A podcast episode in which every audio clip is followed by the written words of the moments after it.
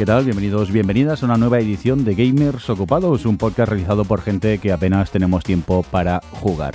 Y rápidamente que vamos a presentar al equipo habitual, así que por un lado tenemos por aquí a Mark, el Funs, ¿qué tal? ¿Cómo estás? Pues aquí nada, ocupado. En general ocupado, ocupado ¿no? sí, no, ocupado, ocupado, muy ocupado, sí. ¿Cómo debe ser? Otro ocupado, Roberto Pastor, ¿qué tal? ¿Cómo estás? Hola, muy buenas. He sacado un hueco en mi apretada agenda, esa que no tengo, para grabar un nuevo episodio. Porque, a ver, a ver cuál, a lo mejor el próximo programa es el último que puedo grabar. Porque estoy muy ocupado. No sé si preocuparme o no, pero bueno. Oye, David Saeva, ¿qué tal? ¿Cómo estás? Bien, bien. Y feliz año, ¿eh? Con que no parece. Igualmente. No hemos vuelto a grabar hasta del año pasado. Ya, ya. Lo que pasa es que como estamos ya a finales de, de mes, parece como muy lejano ya Sí. ese principio de año. ¿Quién más tenemos por aquí? Johnny, ¿qué tal? ¿Cómo estás? Bien, con mucho sueño. Tengo sueño. Pues venga, rápidamente, antes de que te quedes dormido. Que te has traído a alguien de visita, ¿no? Cuéntanos, ¿a quién te has Sí, traído? a un desconocido, uno, un chaval que está empezando en las redes ahora. Mm, A ver si se afeita y tiene un poco más de éxito. Creo que le conocéis por Samuel o por Fukui. Fukui, ¿qué pasa? ¿Cómo estás? Hola, ¿qué tal? ¿Cómo estamos? Pues mira, aquí pasando la tarde. Bienvenido a esta tercera edición de Gamers Ocupados. Gracias, vino aquí el amigo Johnny y me dijo, pásate. Y dije, bueno, como yo también estoy ocupado, pues creo que puedo encajar ¿Tú? bien. Así que, ¿Tú ocupado? ¿Tú ocupado? ¿De qué? ¿Ocupado de, ¿de qué? qué? Eso digo yo. No sé. Oye, dejar de meter a Juan Fukui, encima que ha hecho el favor de venir a, Vale, a- vale. a visitarnos. Y di la verdad, no te, lo, no te lo pidió Johnny, te exigió venir, ¿no? Principalmente. No, no, no, me lo pidió, lo que pasa es que luego ya me, me cobraré yo este favor de alguna manera. Pero ¿por qué me creéis esta fama? Que luego la gente se lo cree. Porque es la que tienes, tío, das miedo. Oye, entonces esto es la, la estrella invitada, ¿no? Esto como en el No, no, yo no. cuando entraba yo algún soy- famoso y todo el mundo aplaudía. Soy uno más y os agradezco que me hayáis invitado, que me hace ilusión, de verdad. Pues nada, muy bienvenido, gracias por estar por ahí. Y por cierto, un cordial saludo de quien nos habla también con vosotros, el señor Mirindo. Oye, vamos al grano, no nos liemos, vayamos rápidamente a hablar de, de noticias destacables. Y sí, que está la Switch, que está bla bla bla bla bla bla, pero lo importante, que hemos podido jugar, o al menos probar la demo algunos, del Resident Evil 7. A ver, que levante la mano el cobarde del grupo. ¿Quién no lo ha probado? Yo no lo he probado, ni pienso jugar ese puñetero juego. Porque yo juego para divertirme, no para pasarlo mal. Pero si es muy divertido, que te dé un infarto. ¿o no? Claro, claro, sí, es lo que yo espero, estar en tensión, pero tensión crónica y que salga un loco con una motosierra de una puerta para cortarme la cabeza. Eso en primera persona a la vista del juego, claro. Entonces, entonces me, y aparte me compraré las PlayStation VR para tenerlo encima y con cascos y jugar de noche y todo, como se supone que hay que jugarlo, ¿no? Porque si no lo juegas así parece que eres un, un, eh, un cobardica. Yo de toda esta, esta, esta toda semana, todo el grupo de gamers ocupados, que también otro grupito de, de- de Telegram y tal, hemos estado hablando mucho del juego. Y yo lo que me quedo de toda esta experiencia, que ha sido muy grato durante estos días, todos comentando el juego, la demo, menos el cagado de Roberto, eso es otro tema.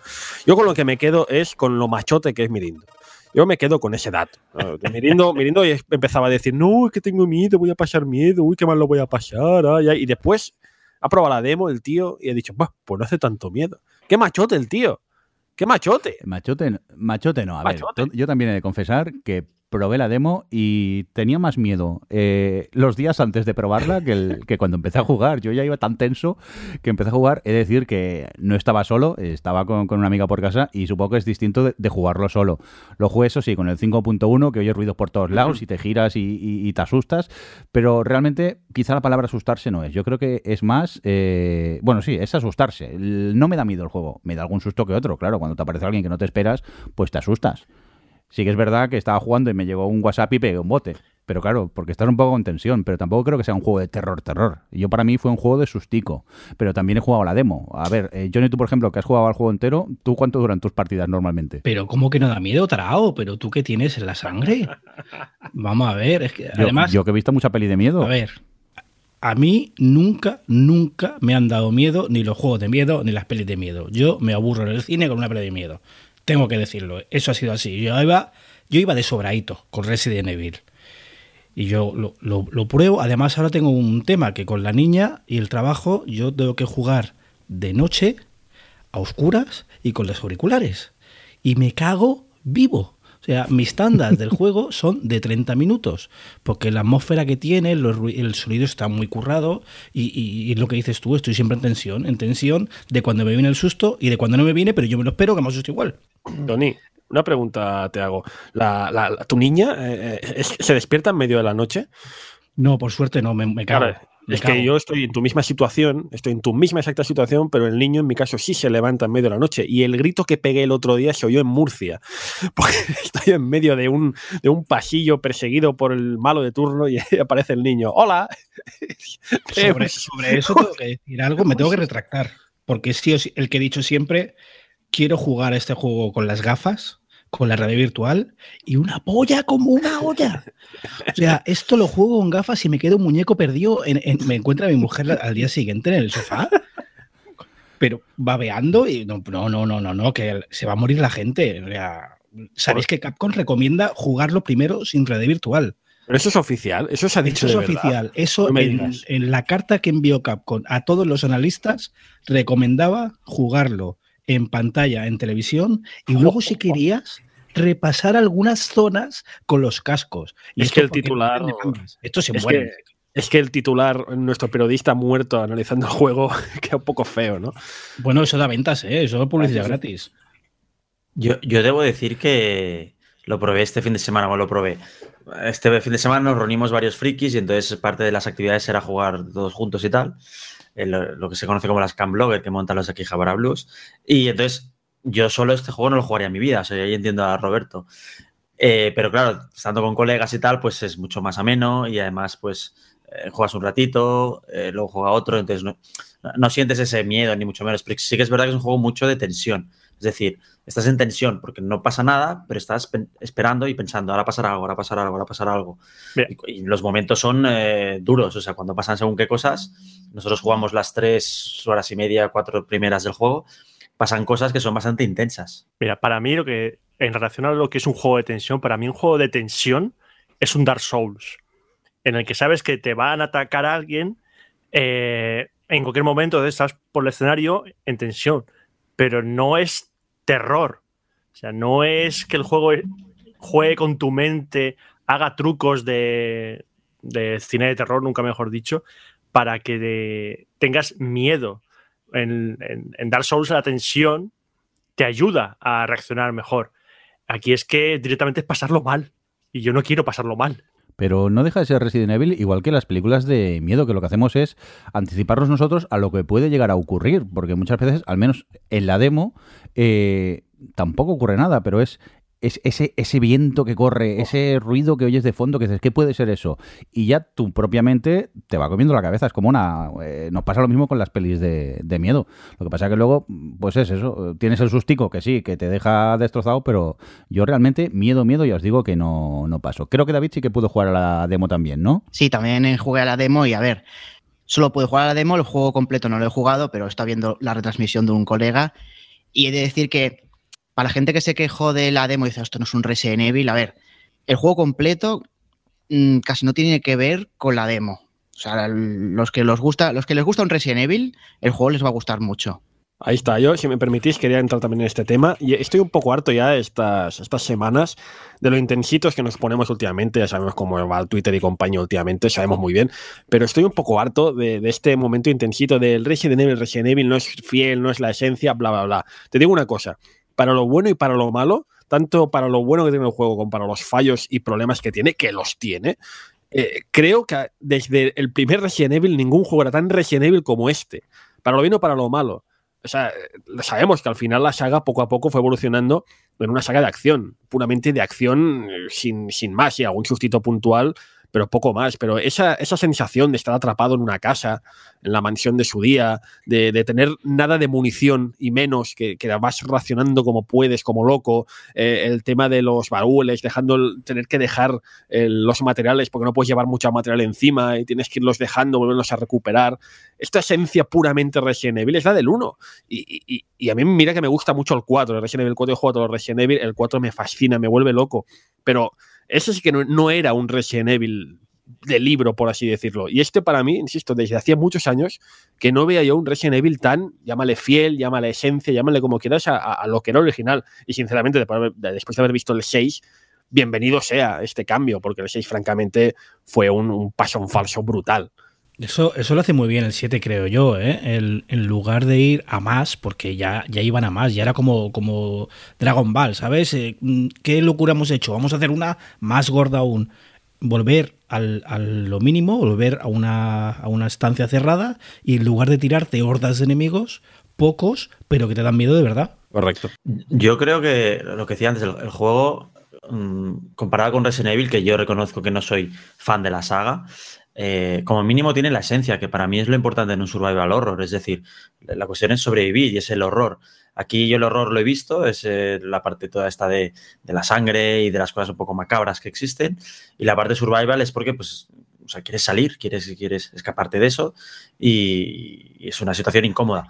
Pero no, no lo achacaría al, al, miedo en sí, sino a esa tensión y a esos problemas en los que te ves indefenso. No eres un tío eh, que vas súper armado, no eres Rambo, no eres un tío preparado. Entonces, esa situación yo creo que es la que debería siempre intentar transmitirse a través de un survival horror.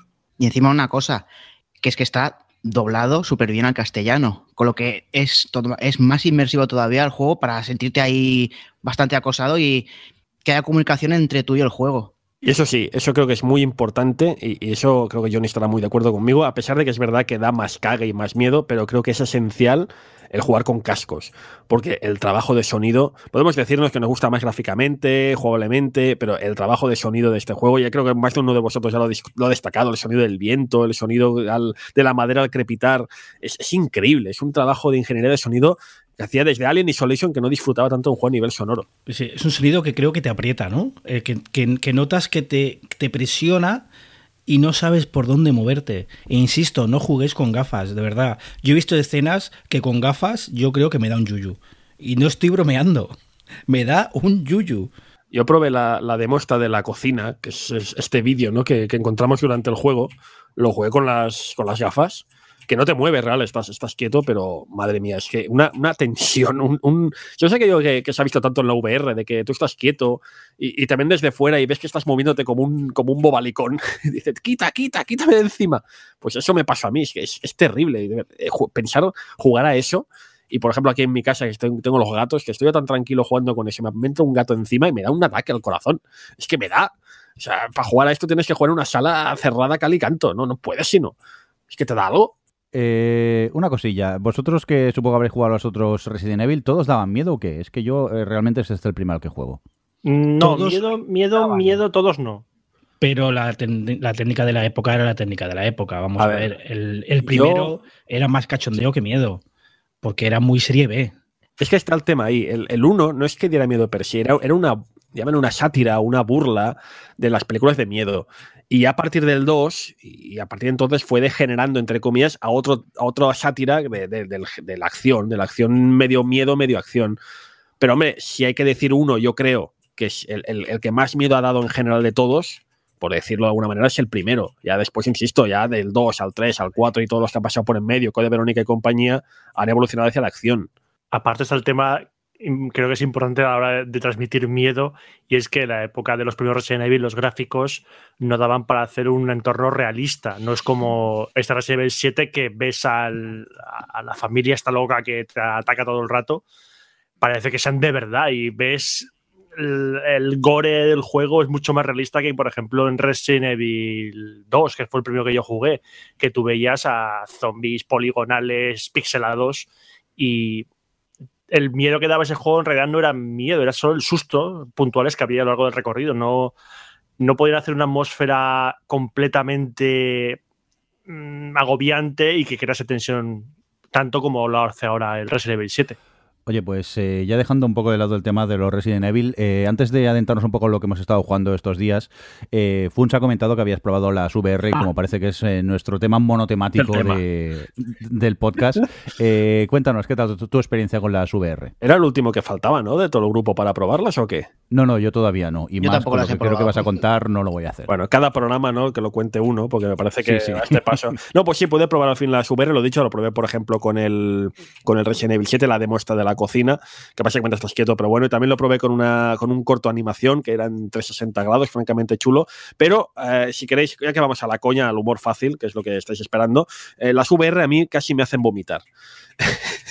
esto no, no, no, es broma, no, realmente casi me hace vomitar. Jugué a un, juego de PlayStation 4 que no, no conocía, que es eh, Robinson the Journey, que es un juego en que viajas a un, a un planeta, que hay dinosaurios. Bueno, no jugué mucho porque, insisto, jugué cinco minutos y tuve que sacar, sacarme la, la, las gafas porque estaba a punto de vomitar. Y, y, no es una coña, no es una broma, no, realmente tenía, eh, me entraron unas náuseas terribles. Y, y, tengo entendido, claro, esta primera experiencia para mí fue muy negativa, porque claro, juegas un juego por primera vez y ya tienes ganas de, de, de, echar la pota, pues menuda publicidad. Pero he leído mucho al respecto, me han comentado amigos y compañeros que se ve que este juego precisamente ha sido muy criticado por esto. De hecho, el, el movimiento, tú cuando te mueves, es, es, muy extraño porque para moverte, cuando haces un movimiento, haces como una especie de, de, de pestañeo, haces como, como cierras los ojos y te mueves. Es un movimiento muy, muy extraño, muy, muy, no sé cómo describirlo. Y, y, se ve que pusieron este modo de movimiento porque antes eh, la gente se, se, quejaba de más todavía, de más ganas de vomitar. O sea que no sé qué tiene este juego de especial, pero mucha gente se ha quejado de esto. Y nada, eh, en principio te digo, el, el, corto muy bien, el corto animación, alguna demo que vi también, la demo del Resident Evil muy bien. Pero me ha, me ha hecho pensar, ¿no? De que realmente que el juego tiene que estar muy detallado en las VR, tiene que estar muy bien tratado, porque puede provocarte problemas de malestar. Y, y a mí me ha pasado. No sé, ha sido, un, ha sido un, un, primer paso un poco negativo en este sentido. Pero, Funs, ¿tú normalmente te llegas a marear jugando a otros juegos? Porque yo me acuerdo cuando jugaba con la Play 3 que había momentos que tenía que parar porque me llegaba a marear, depende del, del juego. No, no, no, no, en absoluto. Sí, yo me he pasado horas y horas seguidas jugando a cosas y nunca he tenido ningún tipo de problema. Pero es que es este juego, no sé por qué. Es que ya te digo, no puedo describirlo. Es como, por ejemplo, si dieras un paso adelante, imagínate, tú estás en un punto y vas a dar un paso para adelante. Pues es como si te vas a mover, cierra los ojos, los abres y estás en la nueva posición. Es muy extraño. Y, y, dicen que esta provoca pues este malestar, que es, es, no sé, pero dicen que antes cuando no había este modo de moverse provocaba todavía más malestar, no sé, una cosa muy extraña. Pero se ve que eso, que no soy el único, ¿eh? que, que, yo no puedo hablar de este juego, el juego en sí, porque, insisto, me daban ganas de vomitar, pero que había mucha gente que se ha quejado. Lo que vengo a decir es eso, de que las VR, que está muy bien, que mola mucho, es una pasada, Johnny tiene toda la razón cuando comenta estas gafas, pero que demuestra también ¿no? que hay que tener un mimo y un cariño especial a la hora de hacer el juego porque te puede provocar muchos malestares. Yo este fin de semana he tenido al fin la posibilidad de probar las PlayStation VR, que eran las que me faltaban. Yo he probado todas, las Oculus, todos los DKs y el último el, eh, Consumer Version, las Vive, también las de Development Kit y las finales, el Samsung Gear también y ahora las PlayStation VR. Y la verdad que gratamente sorprendido por la, con las PlayStation VR, sobre todo por la demo de, bueno, una demo, la misión de DLC gratuito del Star Wars Battlefront, en el que llevas eh, a un X-Wing, está eh, situada históricamente dentro de lo que sería el, mundo, el universo Rock One, ¿vale? Y, la verdad que la misión súper chula, si te gusta Star Wars es fantástico. En la Svive ya había probado una demo de, de Star Wars de, que había hecho Industrial Light and Magic, pero es que es una demo súper cortita, no dura ni cinco minutos. Ibas con las para láser y tal, pero muy chulo gráficamente, técnicamente, pero claro, mm, como experiencia no, no, no, había mucha más chicha. Y en cambio, en esta ocasión me ha gustado mucho. Quizás sí que ya, bueno, yo como sabía las especificaciones y tal, no me viene de nuevo, pero sí que me ha confirmado las eh, sospechas de que la PlayStation VR en cuanto a resolución se nota más la falta de resolución. Eh, en cuanto a frame rate, bastante bien y, a mí me gustaría recalcar, como habéis ido hablando estos días de, de VR y tal, y os veo tan emocionados a la mayoría con esto, si queréis probarlo mejor, para mí es en Oculus el eh, Lucky Tale, que es un plataformas eh, en 3D, entonces es como que estás viendo un, un, una maqueta, ¿vale? Y entonces juegas a un plataformas tipo Banjo-Kazooie o tipo Super Mario Bros. 64. Para mí en Oculus es lo mejor que he probado. En Vive lo mejor es The Room, que es una, unos minijuegos online en el que juegas online con, con gente, en plan eh, básquet, ping-pong, eh, paintball, eh, tenis, bueno, hay, hay varias cosas. Y el de PlayStation VR me han dicho que el de Batman está muy bien, pero como no lo he probado, me quedaría con el de X-Wing. Oye, Foucault, es verdad, ya que lo has comentado, te quería preguntar. Claro, yo solo he probado las de PlayStation, no he probado ni el Vive ni, ni, ni ninguna de estas, pero es, es, verdad eso que noté que cuando jugué las de PlayStation noté eso, que la resolución es un, poco baja. Me está diciendo tú, pues, que, que en, en Vive y en el Oculus es, es mejor, es, tiene más resolución o cómo va esto? Sí, lo que destaca de las PlayStation VR en cuanto a las especificaciones es el, eh, el refresco de la pantalla de las lentes, eh, los hercios, es superior al resto. En cuanto a resolución, teóricamente sí que podría estar a la par, pero lo que yo creo que la arrastra un poco es el tema de la potencia, que los juegos no pueden tirar tanto para mantener el, el frame rate pues eh, ahí se nota. Aunque me parece muy interesante que no lo sabía la cajita esta del PlayStation VR, lo que te hace es que si el juego no llega a los frame rates eh, necesarios para que no te maree, te repite frames. Y la verdad que no lo noté. Es decir, no me mareé para nada. Yo digo, este juego no, no debería llegar con esas especificaciones a, a 90 frames, pero está llegando. Y es que es gracias al aparatito que va replicando frames. Entonces la experiencia es bastante suave en ese aspecto. Qué bonita sección en la que no he entendido nada de nada. ya sabéis que yo juego y, poco más. Oye, vamos a comentar un poquito a qué habéis estado jugando estos días que queráis destacar. Venga, empezamos contigo, Johnny, por ejemplo. Eh, pues he estado jugando, por ejemplo, a Inside, el juego de, de los creadores de Limbo, el último título. Y si Limbo ya tenía unas animaciones muy buenas, este las tiene mejores, lo supera. Y pasa lo mismo que con Limbo, que es un juego lineal y muy narrativo, pero, pero yo critiqué bastante Limbo por cómo estaba llevado y este me parece mejor llevado. No intenta meter una dificultad muy forzada y los puzzles son sencillitos, el juego es más fluido, no te atascas tanto, entonces la narración no, no se entorpece y le hace ganar bastantes puntos. Yo me parece bastante recomendable. ¿Alguno más que quieras destacar, Johnny? ¿Qué más he estado jugando? Mira, puedo hacer seguimiento de la semana pasada. He seguido jugando a Super Mario Run de, de iOS. Y lo de siempre en Nintendo. Una vez superado lo básico, llega el endgame y es el, reto de verdad. El juego es muy bueno, mejora con el tiempo, vas descubriendo truquitos, secretos que tienes que conseguir, pero sí que sigo notando por el control que a veces necesitas más suerte que habilidad y es lo único que me chirría del juego. El resto, si al que sea los 10 euros no le parecen caros, yo también lo recomiendo. Muy bien, pues tomamos nota de este comentario sobre el Super Mario Run. Vamos a por Roberto, ¿qué has jugado estos días? Pues yo voy a directamente a machacar lo que dije del anterior mes, de que estaba quitándome juegos que había empezado y he vuelto a dejar de lado un juego para empezar dos. así, así soy. He parado de jugar al Zelda Miniscap.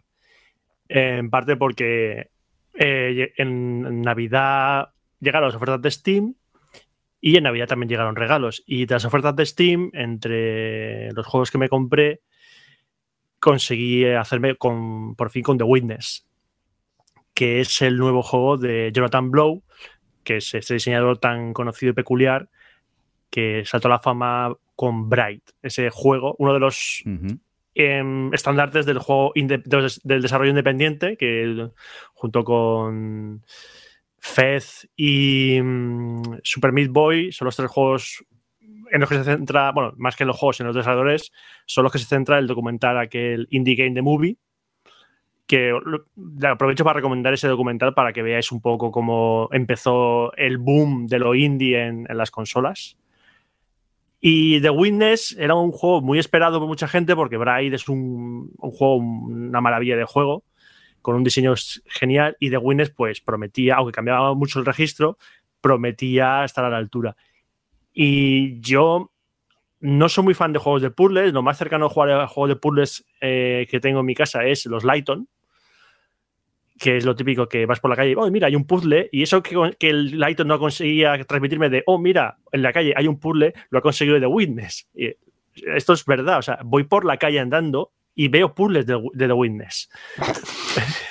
no es coña. Es un problema, por, ¿eh? Sí, tengo un problema. A ver, es que explico de qué va The Witness, porque no tiene un argumento en sí. Tú eres un personaje que estás en un escenario. Este escenario es una isla y durante tu recorrido encuentras puzzles. Puzzles que tienen un objetivo eh, común y es que tienes que dibujar una línea que empieza en un punto y acaba en otro. Ya está. Es cuando consigues hacer eso, has resuelto ese puzzle. Puedes avanzar hacia otro lado o lo que sea. Esto, el juego no te hace ningún tutorial de nada de lo que tienes que hacer, porque el propio juego está, está pensado para dos cosas.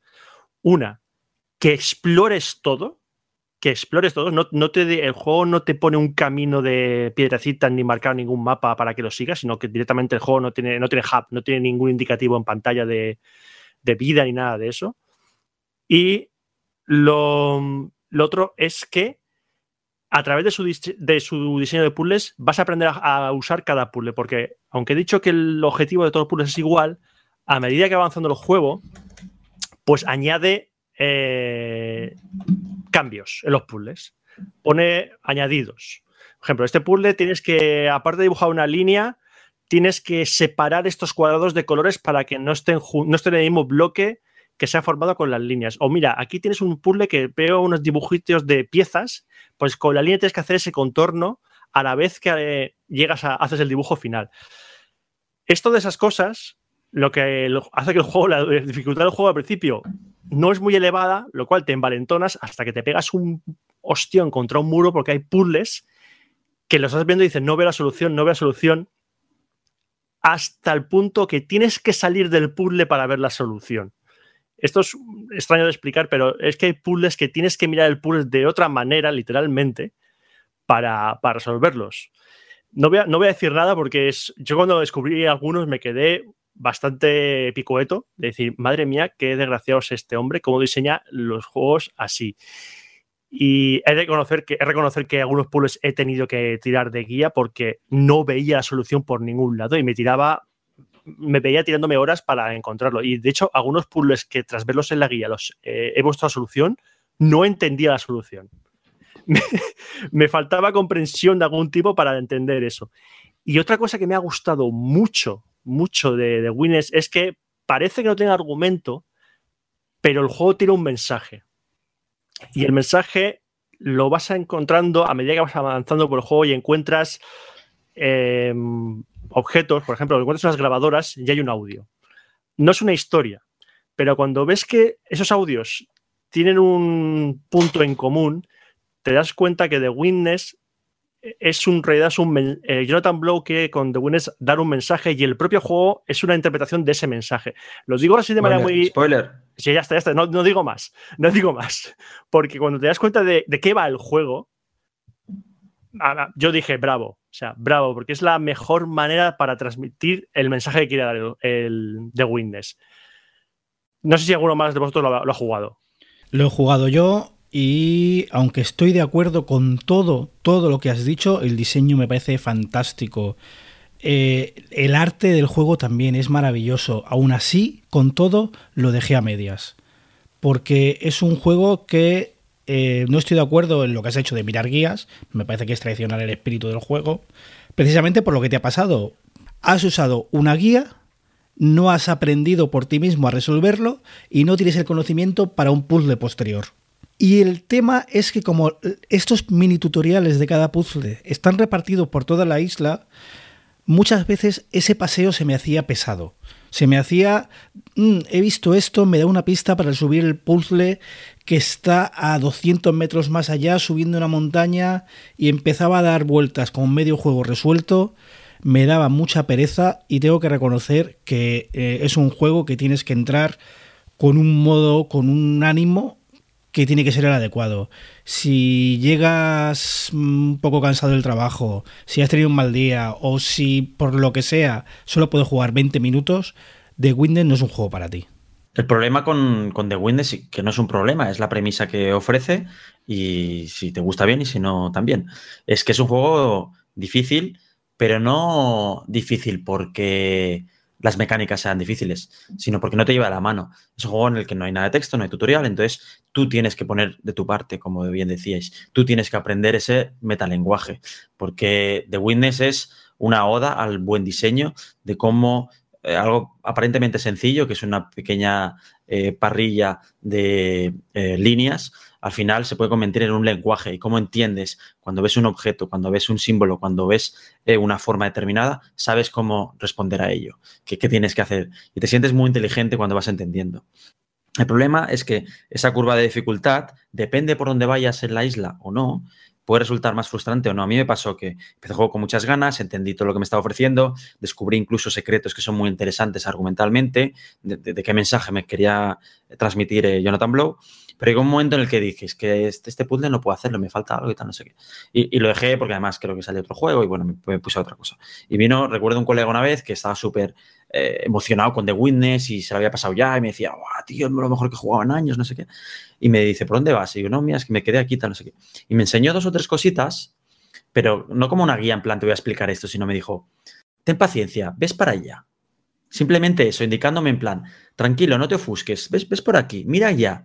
Y entonces cuando descubrí tres o cuatro cositas, por, por la voluntad esa de, venga, va, voy a hacer el pequeño esfuerzo, enseguida se me abrieron los ojos y dije, ah, vale, esto es esto y esto es lo otro, vale. Entonces, entendí que mi actitud tiene que ser esa en ese juego, es el de ir mirando cosas, el de ir pensando, el de, en definitiva, eh, resolver una cantidad de enigmas que muchos están relacionados entre sí, que no tienen un orden concreto y que a veces tú te ofuscas en ir por un lado concreto y es mejor decir, mira, pues ahora no puedo, no lo entiendo, tal, me voy a otra cosa, descubro otra cosa, sigo por allí y seguramente tarde o temprano podré volver y lo que antes me parecía tan difícil ahora me parece mucho más fácil.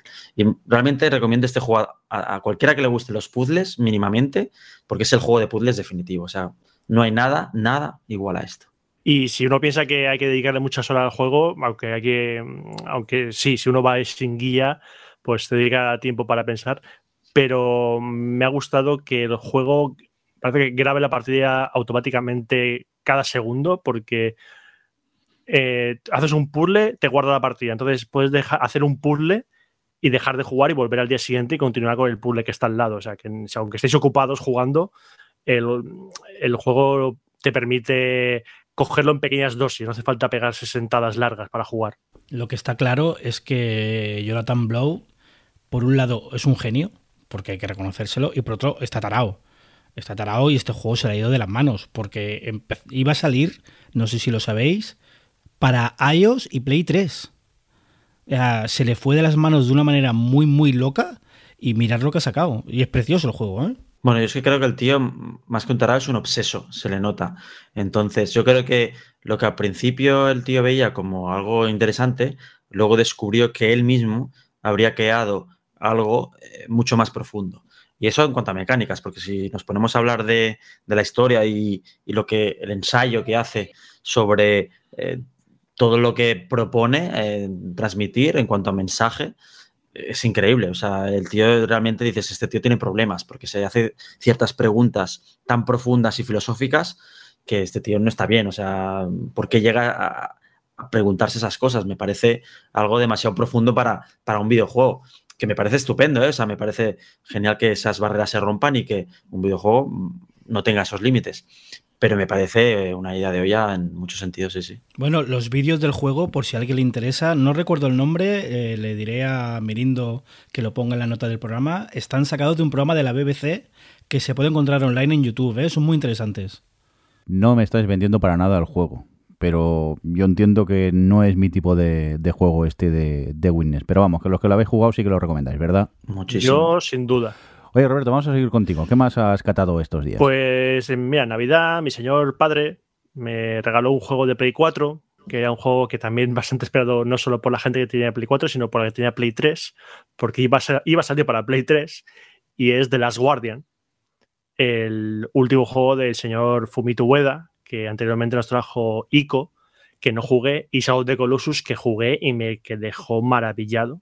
Es un juego fantástico. Y The Last Guardian es este juego tan esperado que se veía que presentaron en un E3 hace mucho tiempo y luego van a presentar en el E3 hace dos años diciendo que sí, que, que está vivo, en el que se veía un niño con una especie de gato gigante plumífero mmm, raro que se llama Trico y que el juego pues consiste en que nosotros manejamos a este niño y tenemos que servirnos de la ayuda de Trico para avanzar por el escenario. Una especie como mezcla de lo que pasaba a Nico con la princesa que tienes que salvar y Shadow de Colossus porque te puedes subir encima de Trico y trepar por él.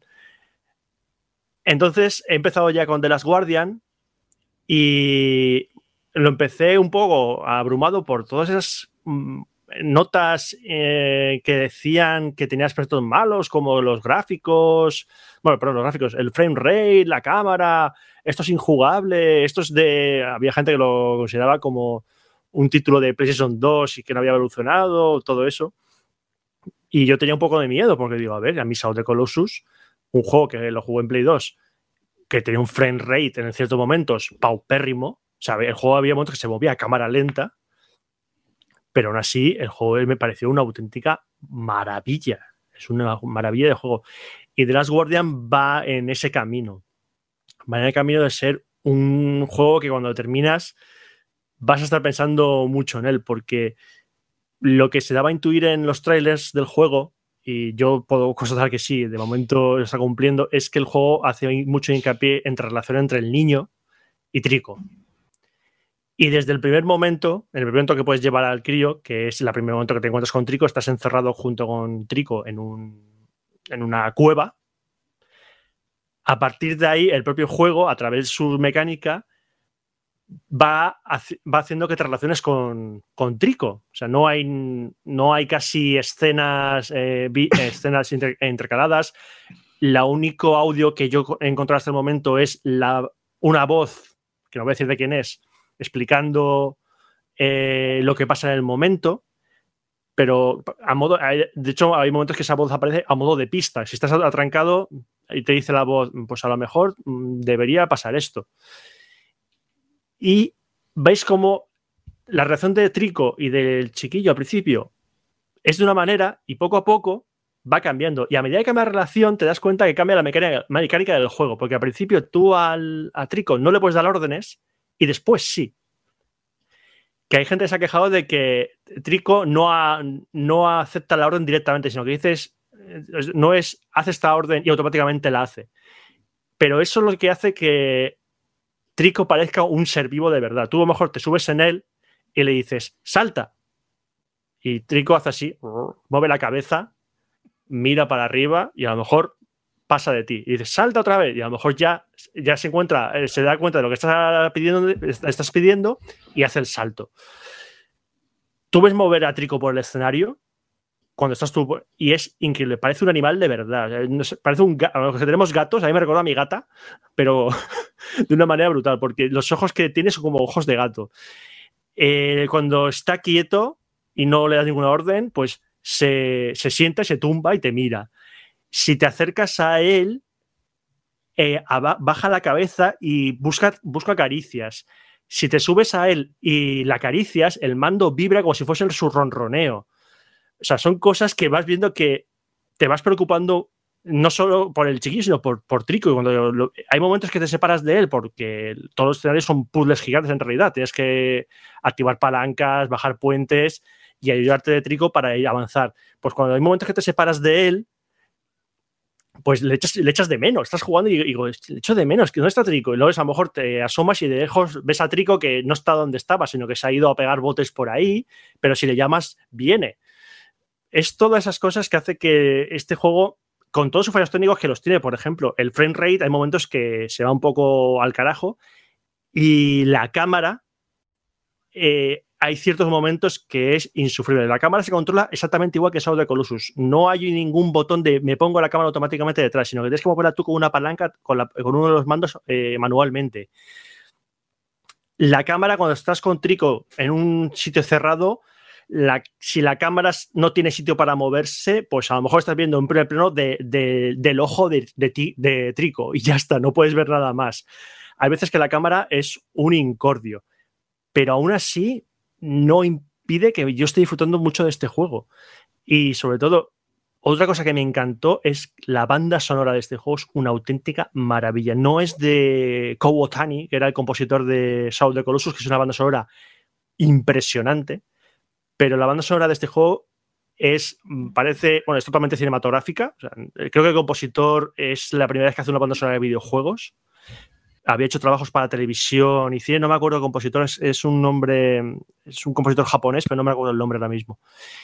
Y es simplemente, la banda sonora es maravillosa. Eh, yo pienso que ha merecido la pena esperar tantos años para ver Las Guardian y lo malo de que haya recibido tantas críticas negativas a nivel técnico o de gente que no, no ve en él lo que se esperaba es que el juego ha bajado de precio bastante en, Amazon. Se puede conseguir bastante, bastante barato.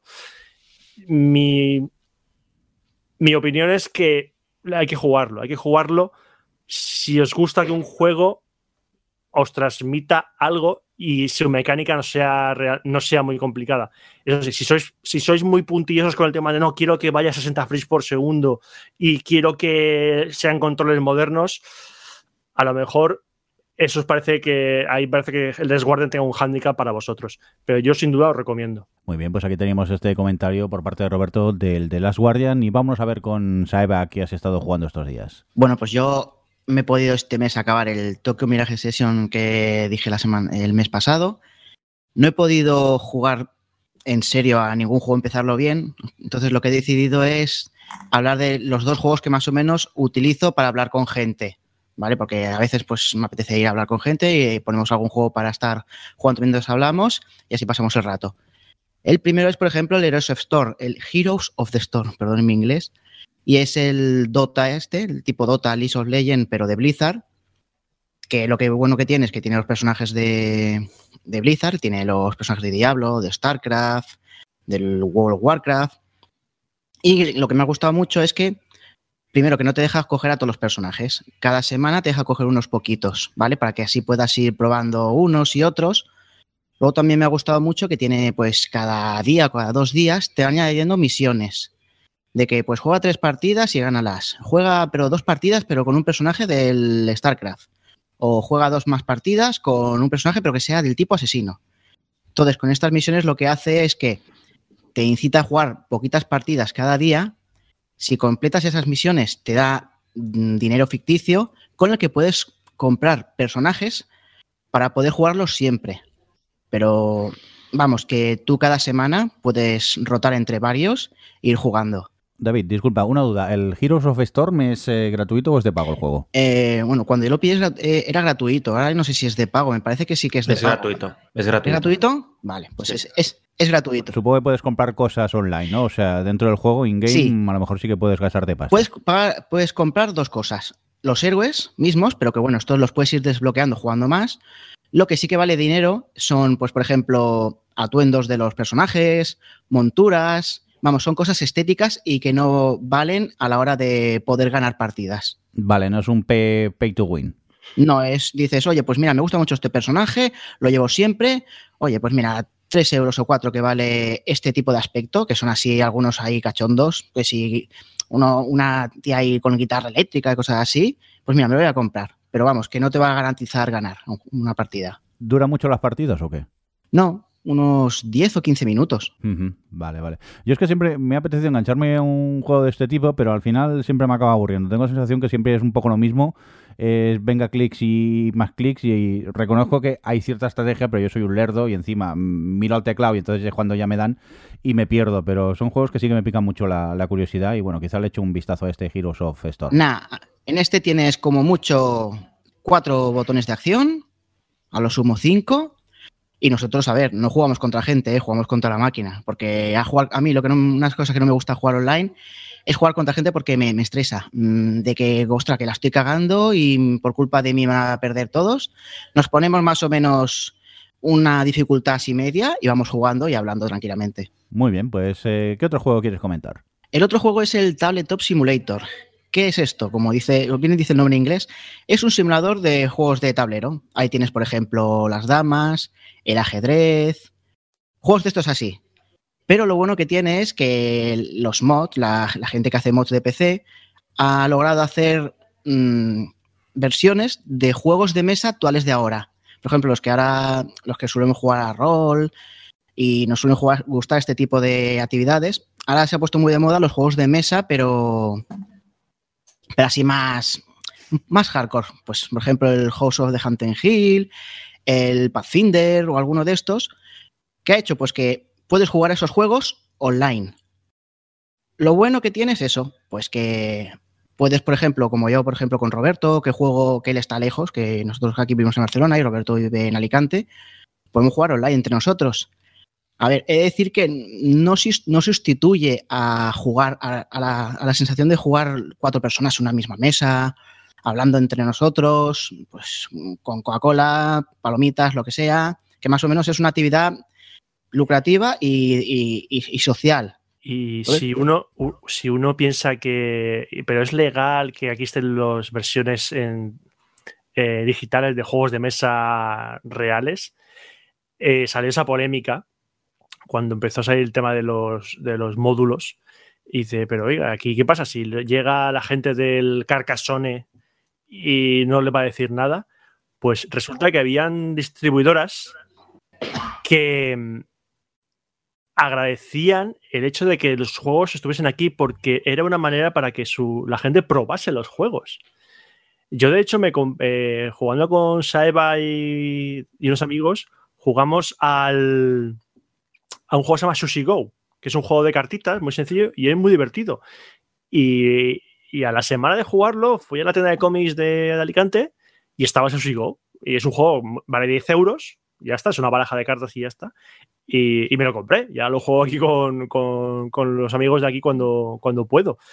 Y aparte hay gente que está utilizando el tema del Tabletop Simulator para crear sus prototipos de juegos de mesa y ponerlos para que la gente los pruebe online, porque es algo genial. Es decir, tú haces un prototipo, que normalmente en- las ferias de juegos hacen prototipos con papel, no hacen las fichas y nada, sino haces un tablero de papel con dibujos, pues aquí lo pueden hacer en digital y lo suben al módulo y, y lo pueden probar con más gente, eh, con, quien quiera en realidad. Y hay mucha gente que le está gustando eso. Eh, y el tema del rol hardcore que decía Saeva, lo más algo que yo he visto con Tabletop Simulator es que eh, es compatible con, las gafas de realidad virtual, con Oculus y con Vive, pero que había módulos, había un módulo de, de juego de rol que lo que hacía es que, si, eh, creo que si jugabas con las eh, HTC Vive, te ponía a ti punto de vista de un muñeco de rol de la partida del tablero. Y luego sí, y los que jugaban tu partida eran el resto de muñecos. Entonces te veías a un muñeco que tenía, que era otro jugador, y hablabas con él, pero tú te movías por el tablero de juego que representaba la partida de rol. Eso era lo más hardcore que yo he visto con el Tabletop Simulator y me pareció increíble. Tela lo que se consiguen con los mods, eh, a, a veces. Oye, David, ¿alguna cosita más sobre el Tabletop Simulator? Pues no, la verdad, a ver, eh, por eso yo decía por lo de que los que jugamos a, rol de ese hardcore de libro y todo de dados, como no tenemos tiempo, estamos ocupados, lo más fácil es decir, oye, dame un, un juego de mesa, que aquí tengo las, aquí tengo todas las aventuras que hay, eh, las reglas y todo, y podemos jugar rapidito, porque todos los que habíamos jugado juegos de rol de libro, sabemos que para preparar partidas son horas y horas y cuesta mucho. Entonces, este Tabletop Simulator, si queréis un poquito introduciros en los juegos de estos de mesa de ahora, es una buena iniciativa ahora. Muy bien, pues yo, si me lo permitís, ya que estoy en este orden el guion, voy a ser mal educado y voy a empezar a hablar antes de Funs y, y Fukui sobre los juegos jugados estos días. Eh, seré rápido, porque principalmente sigo jugando al Dark Souls 2. He aprovechado las vacaciones de Navidad para darle mucho al juego. Mm, todavía me queda un, un, poco de juego, por lo que he estado viendo. Al final estuve buscando un poco de información porque había momentos que no tenía ni idea lo que tenía que hacer ni para dónde tenía que ir. Y al final ya más o menos sé hacia dónde tengo que ir. Me lo estoy pasando muy bien. Eh, me encanta su dificultad. Mm, hay que decir que a medida que ha ido avanzando la cosa se ha ido complicando más y, y ya me cuesta más poder avanzar. Pero es un juego que sigo recomendando. Pero al que quisiera destacar estos días es que he tenido la oportunidad de jugar al Day of Tentacle, la versión remasterizada. Eh, creo que estaba de oferta en un Handle Bundle y mira, aproveché y, lo compré. Yo recuerdo hace muchos años haber jugado en la versión PC en casa de, un amigo una tarde, pero claro, estamos hablando de la época en que no había internet, que era imposible encontrar eh, soluciones a no ser que las encontrases en una revista y fue un, un, una aventura bastante frustrante. A día de hoy, y supongo que ya con los años, me ha sido más fácil jugar. Apenas he necesitado eh, buscar información. Me he quedado colgado en tres puntos en los que, bueno, he buscado un poco de información, he conseguido avanzar y al final me, me caído el juego. Es más, incluso creo que es el primer juego en el que tengo todos los logros de Steam porque total me quedaban seis cuando acabé la partida y vi que eran muy sencillos y volví a rejugar el juego a marcha rápida simplemente por el hecho de conseguir los logros que nunca lo había conseguido y mira que, que, te diga me hacía ilusión y yo decir que me lo he pasado muy bien ¿eh? me gustan los nuevos gráficos las nuevas eh, animaciones de, del juego aunque he hablado con gente que había jugado al original y dicen que no les gusta tanto gráficamente como ha quedado pero a, a mí me, me convence ¿eh? Y bueno, y jugarlo, pues lo de siempre, ya sabéis, eh, son esos tipos de juegos de click and point que a veces, pues cuando te quedas un poco frustrado es cuestión de ir poniendo, yo qué sé, pues darle el objeto este a ver si funciona y hasta que, consigues que funcione y, consigas avanzar un poco en la en la trama, pero vamos, que yo mmm, no sé si eh, sois jóvenes y no habíais jugado la versión original, quizá os interese este, pero si tenéis buen recuerdo de este juego, os lo, os lo recomendaría esta versión rema- remasterizada. No sé si alguno de vosotros también ha tenido oportunidad de jugar a este. Yo lo empecé, yo me dice me, me lo, me lo regaló Funs, por cierto. Y lo empecé a jugar y fue un golpe de nostalgia tremendo. Porque es que es el mismo juego de la época, pero han cambiado todos los gráficos para hacerlos en alta resolución. Pero no han cambiado casi ningún diseño y es todo, todo clavado. Y el volver a jugar a. Bueno, han cambiado un poco el tema del. eh, me parece que el menú. No sé, han modificado un poco el menú y ya está. Eh, Es un juego.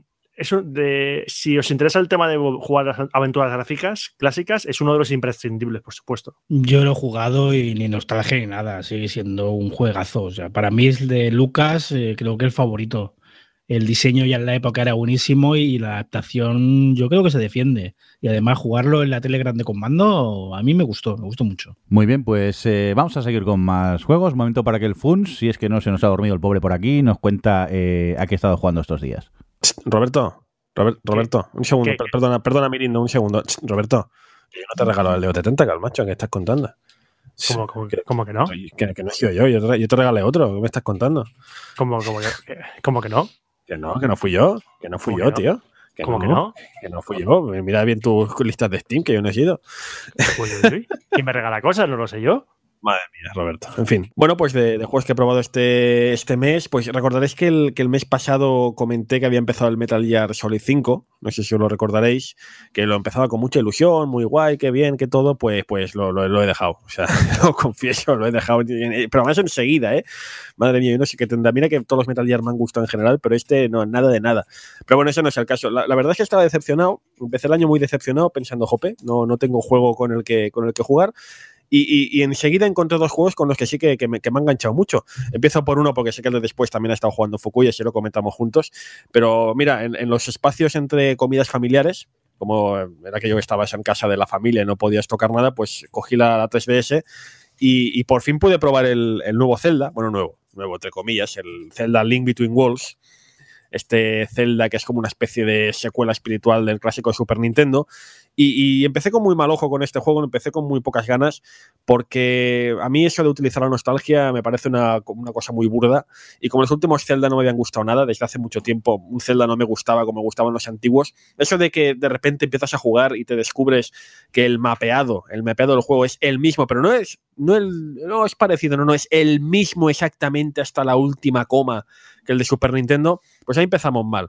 Pero, pero tiene más. El juego no es simplemente un, un vamos a aprovechar la nostalgia de- del, del juego de Super Nintendo, no. Es, es francamente un Zelda muy chulo, muy interesante, juega mucho con la dualidad entre mundos, como ya hacían muchos Zeldas antes que él. Y me lo he pasado muy bien, la verdad es que es un Zelda estupendo. Eh, me ha reconciliado un poco con la saga después de unos títulos de Zelda bastante malos. Tengo más ganas que nunca el nuevo Breath of, of- el Breath of Wild este nuevo. Pero lo recomiendo de verdad, ¿eh? francamente un Zelda muy bueno. Y el otro juego en el que, que este sí me ha enganchado, que, lo estoy disfrutando muchísimo, estoy jugando los dos, no me acabo de los dos todavía, estoy jugando todavía, pero es el, nuevo Deus Ex, bueno, nuevo, ya tiene ya un tiempo, que igual que The Last Guardian bajó enseguida de precio, o aquellas cosas que tiene el mundo del, del- comercio hoy en día, y a pesar de que, bueno, de que tiene el, San Benito del anterior, es el mismo protagonista, es el mismo mundo, son unos años después, pues francamente, yo creo que no tiene nada que envidiar. No sé qué opinará Fukui, que sé que también lo ha estado jugando, pero estoy muy contento del momento de este Deus Ex nuevo. Totalmente de acuerdo. Eh, si bien al principio cuando la primera vez lo puse a jugar me llamó un poco la atención la parte gráfica, creo que el motor de render lo han cambiado y era como que, con todo el gran trabajo de, de- arte que tienen y lo bonito que es, como que no lucía muy bien. Pero bueno, pasada esa situación, me, intenté involucrar lo máximo posible en el mundo y el universo es súper rico, hay muchas mogollón de misiones interesantes. De hecho, una cosa que quité enseguida fue el... em, el símbolo de indicación de a dónde tienes que ir para poder fijarme más, porque muchas cosas a veces eh, te dicen, no, está en la calle tal, con, al lado de tal negocio, o tienes que hablar con un tío que va vestido así y tal. Entonces, el no saber dónde tienes el puntito, ¿no? Te ayuda más a fijarte las cosas y realmente el juego, la historia creo que es muy interesante, sigue eh, planteando esa situación hipotética futurista que a mí me encanta mucho ese, ese tema, lo que, lo que plantea, ¿no? El apartheid o la discriminación racial de los aumentados. Y, y de hecho lo he vuelto a jugar como curiosidad, porque ha salido esta semana un, un DLC gratuito que es para VR, para HTC Vive, en el que puedes pasearte por VR por los paisajes, o sea, por los entornos, por los niveles, por algunos de ellos. Y, y lo tenía el juego allí que me quedaba poquito y tal, y, y lo típico, no tengo tiempo, empiezan a salir juegos nuevos y, y dejo algunos a medias. Y, y el meterme en ese mundo otra vez, eh, que me parece tan interesante y tan bonito, dije, va, venga, pues voy a volver a jugarlo. Solo un, un comentario que quiero hacer del juego, no, no voy a entrar en más detalles, pero una cosa que me ha apasionado, que ya lo tenía en parte el, el anterior, el, el- ¿cómo se llama? El Human Revolution, pero este lo lleva a la máxima esencia y es algo que a mí me vuelve loco, que es, no hay ningún objetivo en el juego, o menos llevo la mitad más o menos, no hay ningún objetivo en el juego que no puedas cumplir de tres formas diferentes como mínimo. Sí. Y eso está genial. O sea, el, el- el anterior ya lo hacía. O sea, que realmente podías eh, conseguir las formas de dos, tres, cuatro maneras, pero aquí está llevado a la máxima esencia. O sea, vas a, un nuevo escenario que tienes que hacer un objetivo X y, si te pones a, explorar todo el mapeado, descubres que hay cinco formas distintas de llegar al mismo objetivo, sean por eh, un estilo más sigilo, un estilo más violento, un estilo más directo, pero hay cantidad de formas de llegar al mismo objetivo y eso, eso está muy bien, es, muy divertido porque realmente pues, eh, te permite meter mucho en, el, la acción del, del juego. Francamente eso me ha encantado, insisto, el juego anterior ya lo tenía, pero este está multiplicado por tres como mínimo. Eh, yo no he jugado a este Deus Ex, pero vi un vídeo en YouTube del youtuber Mac Brown que habla sobre diseño de videojuegos y destacó este Deus Ex porque en una época en la que estamos muy acostumbrados a los indicadores en pantalla de tienes que ir aquí, está el indicador todo el rato en pantalla de te faltan 100 metros para llegar a tu objetivo, eh, que tienes la opción para desactivarlo. Y Deus Ex, la gente de, de Square ha- lo ha tenido muy, muy en cuenta eso porque parece ser que si tú hablas con un personaje te dice, vale, no, puedes ir a tal sitio que es en la calle tal que está pasando la esquina de la cafetería esta que está y el portal ese que tiene una luz de neón al lado y sigues esas indicaciones que te ha dicho de viva voz y llegas al mismo sitio que te indica el, el indicador en pantalla. O sea, que los diseñadores se preocupen en olvidarse un poco de los indicadores y darles ese añadido a los jugadores que buscan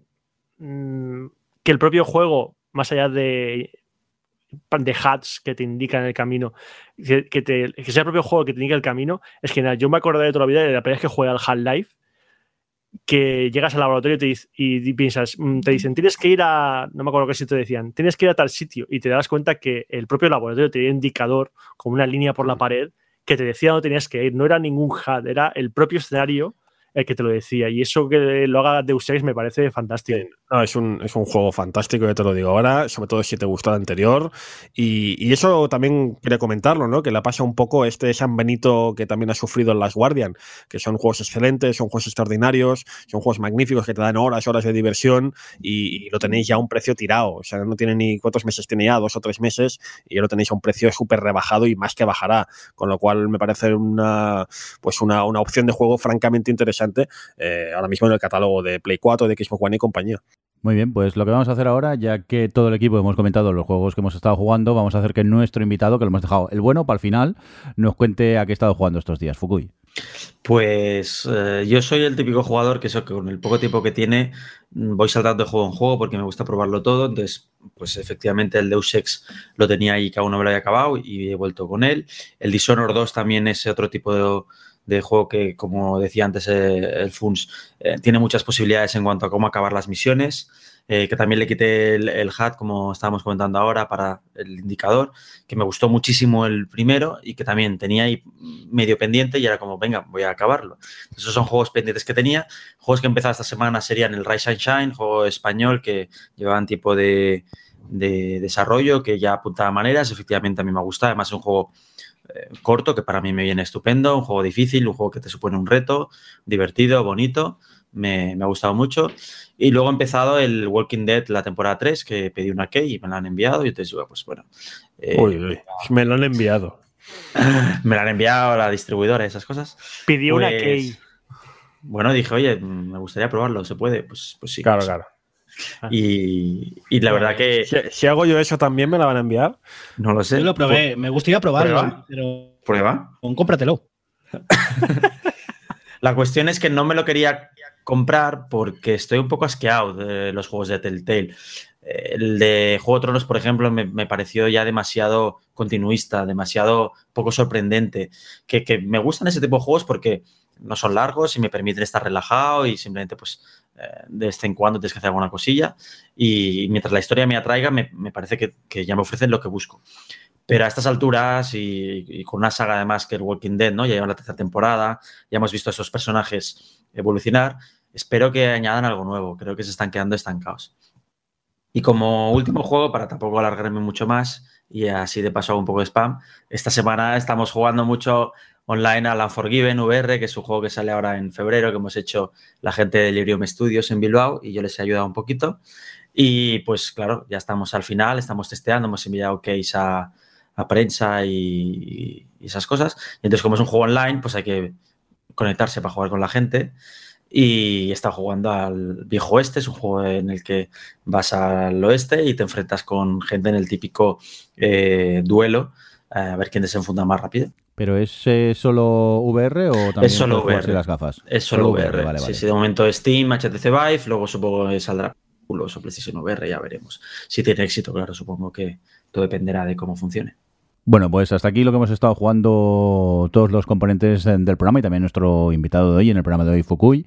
Y lo que vamos a hacer, que por eso lo hemos invitado hace unos días en su canal de, de, YouTube, Fukui subió eh, un vídeo sobre los eh, juegos que vienen este año 2017 y nos apetecería que nos eh, recomiendes algunos de los que, que, más te gustaría destacar. Pues hay muchísimos. De hecho, yo en el vídeo vi enseguida que sí de todos los juegos que, que, me gustan o interesantes, estaría horas hablando. Entonces al final simplemente hubo una lista de juegos que van saliendo mientras yo hablando en off y otros que sí que ya me paré un poco más a, comentar cuatro cosas. A destacar así de los más conocidos, por ejemplo, para mí este año destacan Mass Effect Andrómeda, que es un reboot de la serie, un reboot que no sigue los mismos personajes de antes, que es una nueva historia, pero que mientras siga la misma línea yo creo que a los fans ya nos contentará, al menos yo tengo ganas de nuevo Mass Effect. Prey también, que creo que sigue la línea de lo que comentábamos antes del Dishonored 2 y el Deus Ex, estos juegos que tienen varias opciones para resolver las cosas, que no tienen un único camino. Tiene un rollito también, yo creo, en la narrativa, por lo que se ha ido viendo los trailers, muy a Bioshock. Entonces yo creo que también va a gustar mucho a la gente.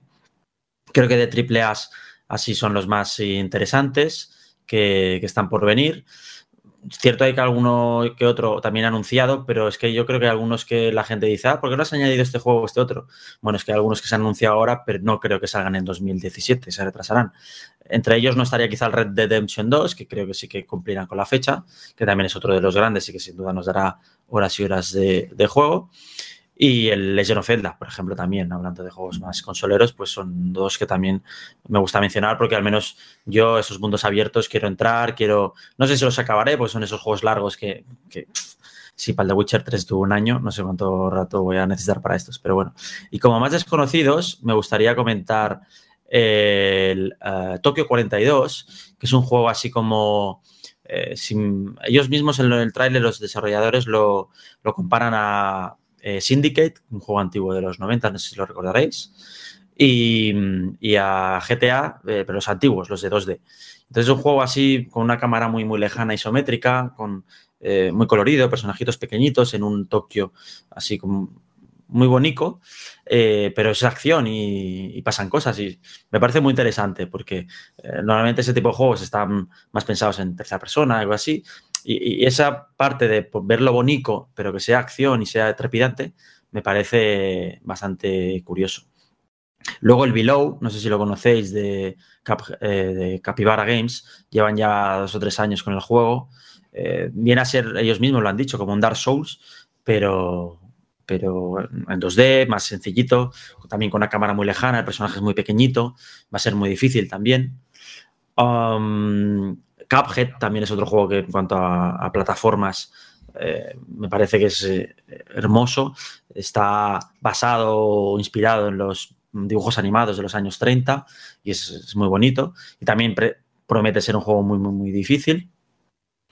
Y así también interesante que pueda comentar, bueno, personalmente hay dos, pero esos quizás son niveles muy, muy, muy, muy personales, que son el remake de Outcast, un juego de los 90 que a mí me gusta muchísimo, que ahora van a hacer eh, el remake, digamos, el remaster HD, ¿no? y el Squadron 42, que es la versión single player de Star Citizen, que creo que sí que por fin saldrá, o tengo la esperanza, o lo han prometido, vamos. Y, y esos son los juegos que mencionaría por no alargarme, porque claro, ya te digo, en el vídeo hay como 47 juegos, creo, o sea que imagínate. Pondremos el enlace al, al vídeo, eh, Fukui, para que nuestros oyentes puedan ver el, el vídeo completo, que aquí nos has hecho un, un- un resumen bastante rápido de, de algunos de los que has querido destacar. La, la conclusión me gustaría decir que 2017 va a ser un año súper bueno, promete, y para los que como nosotros somos gamers ocupados, mm, habrá que hacer una selección fina fina. Ay, si es que no hay tiempo de nada. Oye, vamos a ver, por parte del equipo, Roberto, tú esperas algún que otro juego, ¿no? Solo diré tres palabras. Mass Effect Andrómeda. que yo no sé de comprarme los juegos el día de salida. eh, por diversas razones, a no ser que me lo regalen, pero pocas veces me he comprado juegos de salida. El último juego que me compré de salida, aunque fue una semana después de salir, fue el No Man's Sky, así que fíjate cómo se lo he descaldado yo. Pero Mass Effect Andrómeda, estoy viendo mi agenda de ocio para empezar a jugarlo el mismo día que salga, porque es un juego que tengo muchas, muchas, muchas, muchas, muchas, muchas, muchas ganas de jugarlo. Pues si Roberto dice que el Mass Effect lo va a comprar de salida, yo no solo lo compraré de salida, sino que creo que voy a hacerme de Lea Vault este para Oh, jugar cinco días antes, así te lo digo. He Oh, caído, me siento sucio, pero es lo que hay. Tío, tío. ¿Pero por qué? Tío, Si vas a hacer lo mismo, que habla, pocas. Es verdad, es verdad que, que voy a hacer exactamente lo mismo. que me da- Y como ha dicho Fukui, evidentemente, el Red Dead Redemption 2, eh, más, más de uno compraremos una Play 4 por él. Me interesa también, más que espera, es curiosidad, el Nio, a ver qué sale, porque yo entré cruzado con este juego porque todo el mundo decía que era una copia de Dark Souls, pero las críticas están siendo buenas y viene de gente bastante competente. Y por último, más que un juego, una expansión, me interesa la última expansión que tiene que venir de, de Elite Dangerous, que por fin, en teoría, este año eh, nos darán piernas y podremos pasear por la nave, por los planetas y volar por ciudades. A, a ver si cumplen lo prometido. Eh, Johnny, sobre el Nio, eh, yo probé la primera alfa que publicaron la, para Play 4 y eché muchas pestes de ella porque era un Dark Souls mal. Era un juego con un, control asqueroso. eh, quería ser un Dark Souls, pero lo hacía todo fatal. Me pareció horrible. Y luego, a los pocos meses, publicaron otra, la, la primera beta. Y volví a jugar pensando, "Puf, no sé para qué y me taparon la boca completamente. O sea, hicieron unos cambios en el control y en otros aspectos y eh, aparecía otro juego. Y era, ahora sí que era un Dark Souls bien. Así que si tú eres fan de los Dark Souls, me parece que Nio te va a gustar mucho. Bueno, pues yo este año, a ver, eh, espero bastante, por ejemplo, el Persona 5, que lo tengo ya reservado y a ver a cuándo salga el primer día a pillarlo. También he reservado el Zelda, el de la Wii U, no el de la Switch, porque mm, está de camino a convertirse lo que fue el Twilight de la GameCube. O sea que primero quiero cogerlo. El Nio también tengo muchas ganas, por lo que habéis dicho vosotros. Yo fui también de los únicos, dije, ostras, la primera demo era un poco fallida, no me gustaba. Pero ostras, las siguientes demos han ido puliendo cosas, han ido preguntándole a gente lo que estaba bien, lo que estaba mal. Y, oye, ha dado un cambio bastante brusco y lo tengo en el punto de mira. No lo voy a comprar de, segui- de enseguida, pero caerá, caerá. Y espero que ninguno el Scaleball lo tenga en, en futuribles porque, como han, di- han dicho hace poco ya, que lo han cancelado. Y ahora que has dicho, Saeva, eh, juegos que están pre- precomprados ya, se me olvidó decir que yo ya tengo un juego de 2017 precomprado, lo, com- lo precompré el año pasado y es el Sonic Mania. Ahí también, es ¿verdad? El Sonic, el Sonic Mania, que es el Sonic bueno. O sea, es el Sonic bueno de verdad, seguro. Y aparte De el hecho, Blade- Ahora, ahora que dices eso, es verdad, yo tengo dos juegos precomprados hasta 2017. tengo el Sonic Mania y el Shenmue 3. Ah, mira, Shenmue 3 también, yo también Shenmue 3 también. Qué lamentable, por favor. Bueno, pues hasta aquí los juegos que estamos deseando en este 2017. Yo no digo ninguno porque como sabéis que siempre juego juegos antiguos que salen más baratos y así paso de, de gastar. Que total, si luego. Si es que no tengo tiempo, tengo muchos juegos pendientes para jugar. Así que dicho esto, nos vamos a ir despidiendo. Vamos a, a despedir al equipo. Johnny, muchas gracias por estar por ahí. A vosotros. Roberto, muchas gracias. A vosotros siempre. David Saeva, nos oímos en un mes. Venga, hasta el mes que viene. Funs, lo igual que David, en un mes estamos por aquí de nuevo. Ahí estaremos, claro que sí. Y darle muchas gracias a Fukui, que ha tenido la amabilidad de acercarse hoy al Gamers Ocupados y comentarnos, pues nada, un poquito a lo que ha estado jugando y también los juegos que nos llegan a este, en este 2016. Muchas gracias, eh, Fukui. Gracias a vosotros por invitarme, que ha sido un placer y de verdad que me gusta mucho el podcast, así que seguir haciéndolo, que nos sentimos muy identificados los gamers ocupados. Qué bonito. Oye, y un cordial saludo de quien nos acompañó con vosotros, el señor Mindo. Nos oímos en un mes. Hasta luego.